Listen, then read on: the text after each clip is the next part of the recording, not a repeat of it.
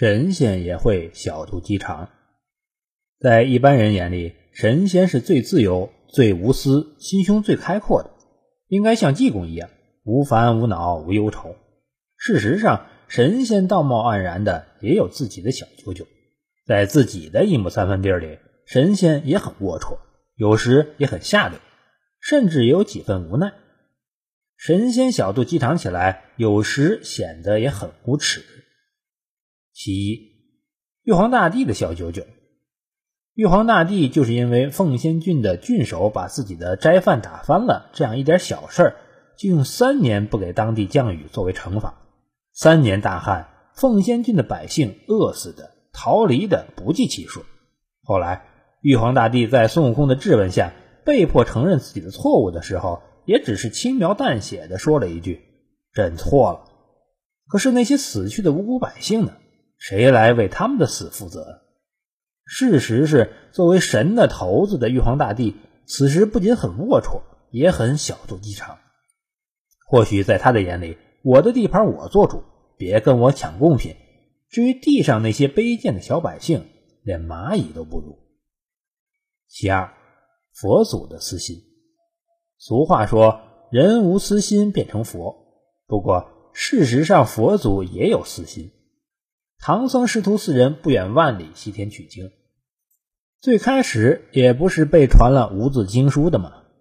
当孙悟空与其理论的时候，如来佛祖居然还不是照样着笑着说：“经不可亲传，童不可轻取。”某年某月某日，九经大佛去舍卫国赵禅春家传经，只讨得三斗三升碎米，照此传经难成尊贵，传经人还不得饿死？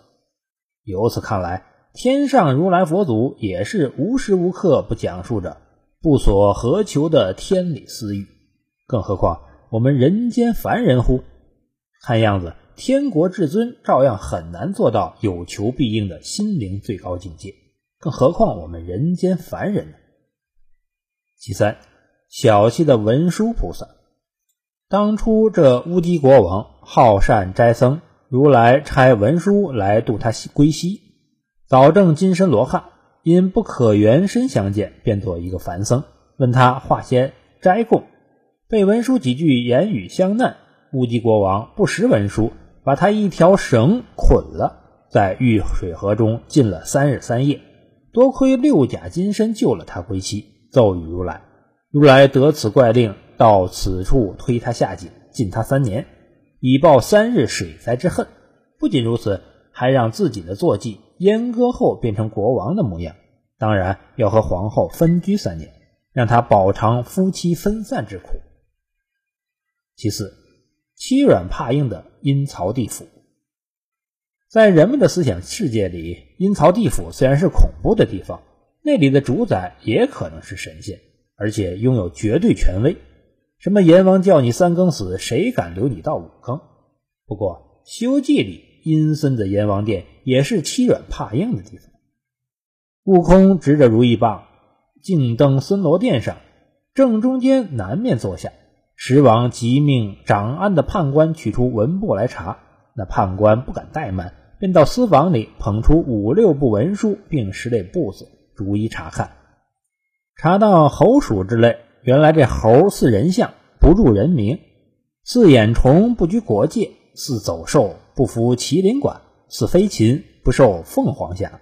另有个步子，悟空亲自检阅，直到那魂字一千三百五十号上，方注着孙悟空名字，乃天产石猴，该寿三百四十二岁，善终。悟空道：“我也不记得寿数几何，且只消了名字便罢。取笔过来。”那判官慌忙捧笔，宝天浓墨。悟空拿过簿子，把猴鼠之类但有名者一概勾之，名下簿子道：“了账了账，金发不服你管了。”一路棒打出幽冥界。那十王不敢相近，都去翠云宫同拜地藏王菩萨，商量其表，奏文上天不在话下。看来什么人都怕恶人，神仙也一样。